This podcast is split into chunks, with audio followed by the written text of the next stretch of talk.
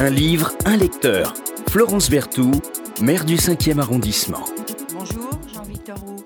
Bonjour Florence Berthoud.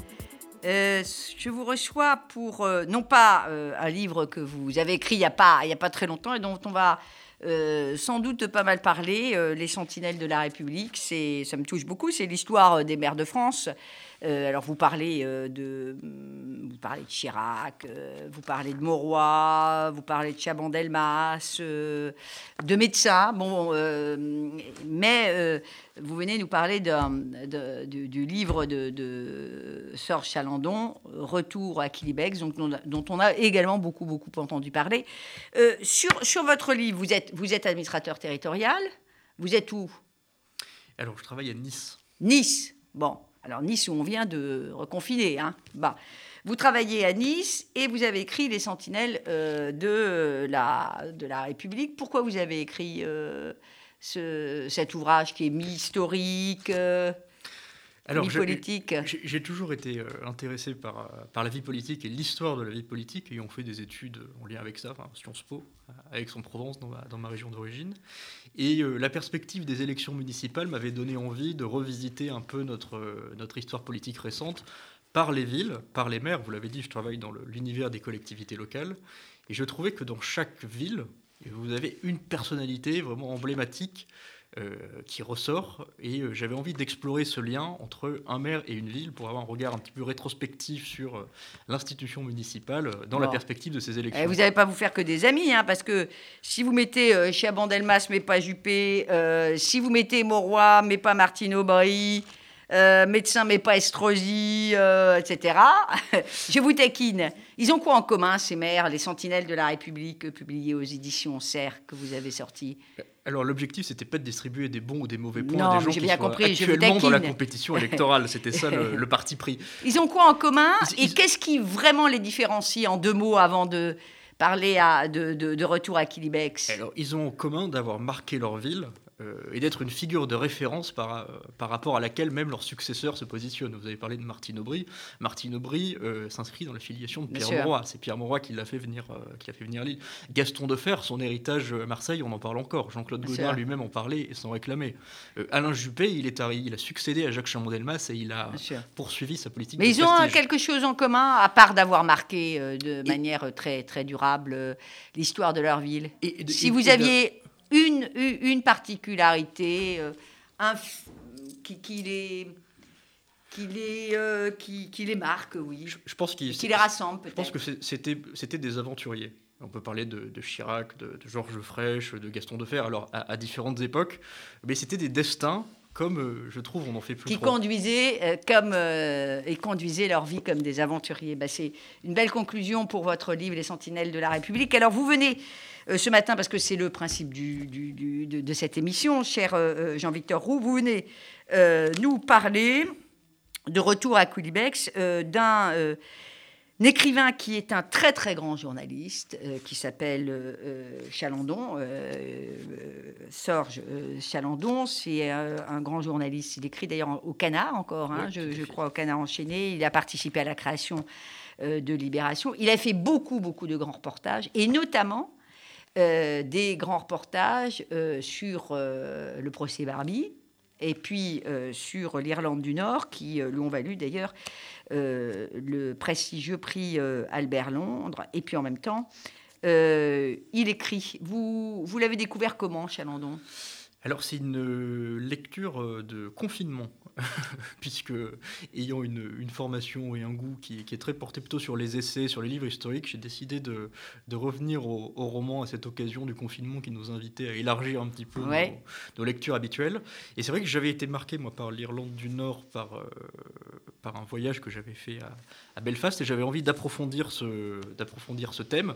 Et là, c'est un, c'est un récit à la première personne qui, euh, qui m'a paru très intéressant quand j'ai pu le feuilleter, et du coup, je me suis euh, empressé de pouvoir le lire. Alors, euh, Chalandon a écrit en 2008 Mon traître, et on mhm. pourrait dire, c'est pas tout à fait ça, mais que Retour à Kilibex, qu'il a écrit euh, trois ans, je crois, après, est, un peu la suite euh, de, de Mon traître, Retour à Kilibex. En fait, c'est pas la suite, c'est on regarde d'un autre point de vue.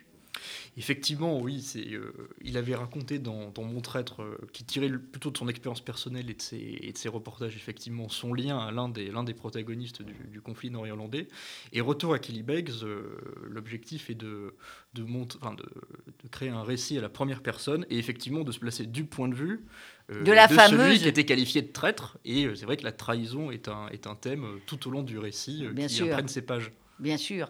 Et dans, dans notre littérature, bien sûr, mais dans tous les conflits, cet archétype du traître est revisité différemment, regardé différemment. Et on n'est pas, plus le même quand on a lu, je trouve, Retour à Kilibex, parce que euh, vraiment cet archétype euh, du, traître est, quand même totalement euh, revisité. Alors on ne va pas vous raconter toute l'histoire, mais peut-être deux, trois choses quand même. D'abord ce parcours qui est très chaotique du, protagoniste principal.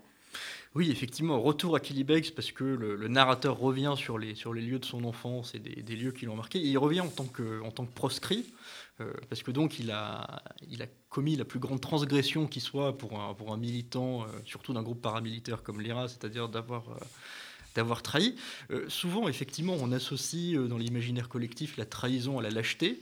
Et effectivement, c'est dans ce Ou la pas du gain. Oui, et, et sur des pas raisons, du gain, c'est l'archétype de Judas.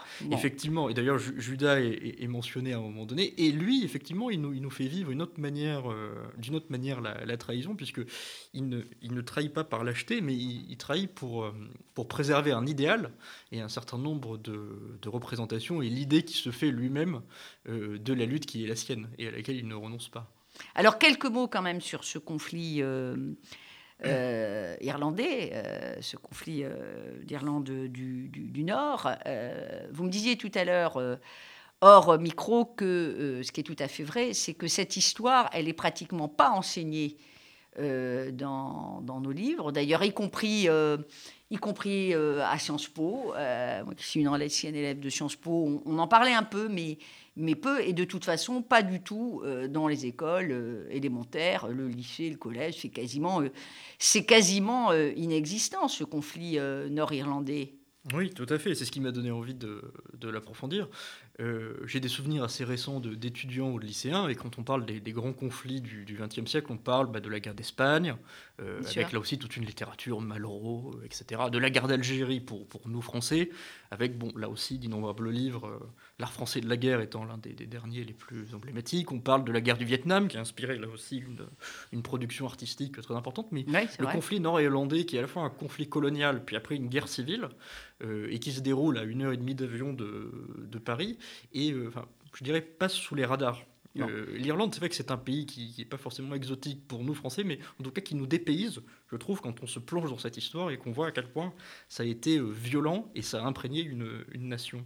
Alors, on peut peut-être rappeler que c'est une des quatre nations, l'Irlande du Nord, du Royaume-Uni. L'autre partie de l'Irlande étant indépendante, c'est à peu près quoi, un sixième euh, de l'île, un sixième de l'île, mais il y a euh, un bon quart euh, de, la population de l'île qui est dans cette, dans cette partie de l'Irlande du Nord. Et le début de l'histoire, c'est quand au début du 19e siècle, au début du 20e siècle, pardonnez-moi, en 1920, l'Irlande est divisée en deux. deux ans après, bah, l'Irlande euh, indépendante revendique aussi le Nord, et puis c'est quand même un conflit qui va durer pendant au moins 30 ans, de la fin des années 60 à la fin des années 90, où il y aura des affrontements terribles. Et on, va d'ailleurs fêter cette année les 100 ans de ce traité de 1921, euh, qui effectivement a créé la, République d'Irlande et amené à cette séparation entre, l'Irlande du Nord et la, et la République. Et effectivement, l'accord de paix, les accords du Vendredi Saint, c'est uniquement en 1997, donc à l'époque de Tony Blair. Donc effectivement, c'est un conflit qui, c'est un conflit qui dure. Et le, livre de, Sorge, de 98, je crois. Oui, 98. 98, hein, c'était l'accord entre les principaux partis, hein, cet accord euh, du Vendredi Saint. D'ailleurs, rien que le nom, imagine-t-on ailleurs qu'en Irlande un accord qui s'appelait, qui s'appellerait l'accord euh, du Vendredi Saint ou l'accord euh, de l'Ascension ou l'accord, l'accord de Pâques et encore, bon, l'accord du Vendredi Saint. Mais pour qu'il y ait un véritable accord du gouvernement, il faudra pratiquement attendre dix ans. C'est quand même incroyable. Les divisions entre les communautés sont encore très présentes. Oui, moi je l'avais constaté, c'est ce qui m'a donné aussi envie de, lire ce livre en me, en me rendant à Belfast. C'est vrai que c'est il y a 4-5 ans. C'est vrai que c'est assez impressionnant quand vous baladez dans Belfast de voir euh, vraiment des quartiers euh, catholiques et protestants qui sont séparés, vraiment séparés par un mur comme on l'imagine au, Proche-Orient, euh, qui, est fermé la nuit et avec euh, de chaque côté du mur. Ah, c'est fermé la nuit? Oui, c'est fermé la nuit, on ne le, traverse pas. Et enfin, il faut faire un, long détour. Un long détour. Et euh, vous avez de chaque côté euh, des fresques sur les murs qui glorifient telle milice ou tel attentat. C'est vraiment une ambiance très, très. très, très, très, très particulière. Il y a. Alors, nous, on a du mal à le comprendre parce que, en fait, l'appartenance à une religion a, structuré le, le, conflit. Euh, les euh, nationalistes, c'est que des catholiques, pratiquement. Donc euh, les nationalistes minoritaires, donc qui évidemment ne, sont pas pour le Royaume-Uni, pour faire court. Enfin, et puis de l'autre côté, on a les unionistes. Les unionistes, ils sont majoritaires et ils sont protestants parce que c'est les descendants des colons du XVIIe siècle. Mm, mm, mm. Voilà. Et eux, ils veulent le statu quo. Et on a du mal, vu de loin, à comprendre comment euh, tout ça a pu s'enflammer à, ce point-là. Et dans la, dans la, longue durée de ce conflit nord-irlandais que vous rappeliez euh, tout à l'heure, le livre de Sir Charlon nous permet de, toucher du doigt un épisode qui est assez singulier et qui, vu de France, nous invite à, à décentrer notre regard c'est que, en fait, du point de vue des, nationalistes irlandais, la Deuxième Guerre mondiale est presque un épiphénomène. Euh, qui arrive au milieu de, leur conflit. Et euh, vous avez vraiment une... Déjà, la, République d'Irlande est neutre dans la, Seconde Guerre mondiale. Et euh, dans le ghetto catholique de Belfast, en Irlande du Nord, vous avez toute une partie de la population qui est hostile à l'engagement des Britanniques dans la Seconde Guerre mondiale et contre Hitler. Et, euh, ça, on a totalement oublié. Hein. Ça, c'est quelque chose de très très fort, effectivement. La, on, pense, euh, on pense à la neutralité de l'Espagne, par exemple, on ne pense pas du tout à la, neutralité de la République d'Irlande dans, dans, la Seconde Guerre mondiale. Et c'est pour montrer à quel point la division, effectivement, qui a été euh, religieuse et culturelle, amène à des grilles de lecture et à des engagements très très différents dans des événements aussi, aussi tragiques. donc c'est vraiment un livre passionnant, c'est très bien écrit, les, on a une écriture un peu, un peu syncopé. Euh, et euh, ben, on, revisite à la fois. C'est vraiment romancé, donc euh, mm-hmm. c'est pas un livre historique, même si évidemment le, roman ou l'histoire a toute sa part dans, dans, ce, dans ce roman. on, est, on, voit bien, on perçoit bien toute cette mécanique destructrice autour du nationalisme, il faut bien le dire. Et puis, ça nous amène à avoir un regard qui est, un regard pas univoque euh, sur ce conflit et sur euh, euh, le bon, le mauvais côté, où on est très vite dans, des schémas tout faits, alors qu'en fait, là, on voit à quel point c'est compliqué.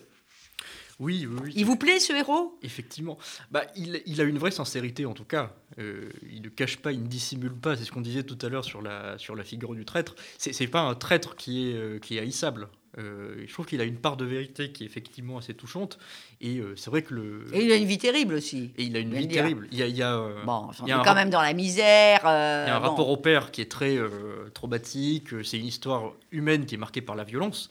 Et puis après, par la violence aussi d'un parcours de vie sur des choses qui sont davantage connues, la condition carcérale notamment des, des prisonniers nord-irlandais euh, à cette époque-là. C'est vrai que la, violence est omniprésente. Ben, on, se souvient, enfin on se souvient pour ceux qui s'intéressent, voilà, hmm. euh, de Bobby Sands, qui était euh, mort en 1980 d'une grève de, la faim, qui était un nationaliste irlandais et qui est devenu vraiment la figure emblématique du, du, héros républicain, de l'IRA face à, entre guillemets, l'impérialisme britannique. Euh, comme ça que c'était ressenti. Oui, oui, oui. Et puis c'est une la figure de Bobby Sands est d'ailleurs d'ailleurs mentionnée dans le dans le livre. Mais c'est vrai que tout ça est finalement très récent, puisque dans les années 80, c'est encore à ce moment-là que l'IRA euh, manque de tuer Margaret Thatcher avec un avec un attentat. Euh, qui aurait pu être l'équivalent de, de, l'attentat, qui est un peu l'équivalent de l'attentat du petit Clamart pour le général de Gaulle. Donc c'est une sorte de guerre d'Algérie qui s'est déroulée pour les quelque part pour les Britanniques et qui est extrêmement traumatique. Sous fond de, de, terreau quand même d'extrême misère sociale. Il y a les mineurs qui perdent leur emploi et puis il y a en Irlande euh, ce conflit qui est euh, sous fond également, sur fond également de misère. Est-ce que vous pouvez nous lire un, petit passage J'aime bien qu'on lise un petit passage euh, pour un peu oh voir l'écriture. C'est plus pour ressentir un peu, un peu l'écriture. les phrases sont courtes, elles sont bien ciselées. Il y a beaucoup de dialogue et on est vraiment très très vite dans dans, dans l'ambiance. Vous nous vous, euh, ou la jaquette du livre qui nous dit bien. Euh, oui, oui, vous, euh, effectivement, il y a quelques passages qui sont assez marquants, surtout le, surtout le début. Un petit passage, allons-y. Alors, je vais en trouver un. Je n'avais jamais vu d'uniforme. Approchez-vous bien parce que vous pouvez enlever le. Enlever le masque. On va, on va tomber le masque pour la petite lecture. Je n'avais jamais vu d'uniforme anglais autrement que dans les regards haineux de mon père le nombre de ces soldats qu'il disait avoir pris par le col. À l'entendre, la moitié de l'armée du roi était repartie au pays avec au cul la bout de sa semelle. À la frontière avec l'Irlande du Nord, les Britanniques nous ont fait descendre du camion. Je ne savais pas encore distinguer les volontaires pour la défense de l'Ulster, la police royale ou les brigades spéciales. Ces B-specials que mon peuple vomissait. Lawrence n'a pas dit un mot, ma mère non plus, comme si un ordre secret interdisait à un Mihan ou à un Finnegan d'adresser la parole à ces gens. Ils étaient casqués, le pantalon tire-bouchonné sur leurs souliers de guerre. Celui qui nous a fouillés avait le bouton de col fermé, un casque plat, un sac sur le torse, son fusil dans le dos et la baïonnette que craignait maman. C'était la deuxième fois de ma vie que je voyais un drapeau britannique. Et voilà. Et je trouve que ça, vous avez très bien choisi, si je peux me permettre, le, passage, parce que on est vraiment au, plein, cœur de l'action et, on perçoit euh, ce regard finalement haineux, qui va être un regard haineux des deux, côtés. Alors, pour euh, euh, les plus jeunes et même les moins jeunes qui n'ont pas lu encore Chalandon, Retour à Kilibex, qui a eu déjà un vrai, vrai, vrai euh, succès. Eh bien pour tous les amoureux de Sunday Blue Sunday, il faut, euh, voilà, les grands amoureux de, de, de YouTube, euh, eh ben, il faut prolonger par une lecture de, de Retour à Kilibex. vous êtes d'accord? Elle, est recommandée et le, roman a été récompensé par le Grand Prix du roman de l'Académie française, qui est quand même assez prescripteur. Oui, vous avez, vous avez raison de, de rappeler que, que, ce livre. En 2011. Vous avez raison de rappeler que ce livre a eu le le Grand Prix de l'Académie française. Euh, d'ailleurs, euh, Chalandon, il a eu un nombre de prix, je regardais, mais absolument. Prix Médicis, euh, prix Albert Londres. le Goncourt des lycéens, plein, plein. alors, il y a le jour d'avant aussi, il y a le quatrième mur. bon, tout ça est, est absolument passionnant. C'est vraiment un auteur à découvrir si vous ne le connaissez pas, Chalandon, parce que il écrit bien, ça se lit très très facilement. Et puis, euh, et puis vraiment, on, apprend. C'est euh, C'est très prenant, on apprend euh, plein de choses. Donc merci vraiment beaucoup Jean-Victor Roux, qui venait de sortir Les Sentinelles de la République, d'être venu nous parler de ce retour à Kilibex. moi, je l'ai acheté en, en, livre de poche, voilà, dans une librairie du 5e, évidemment. évidemment. Merci à vous, Florence Berthoud. Au revoir.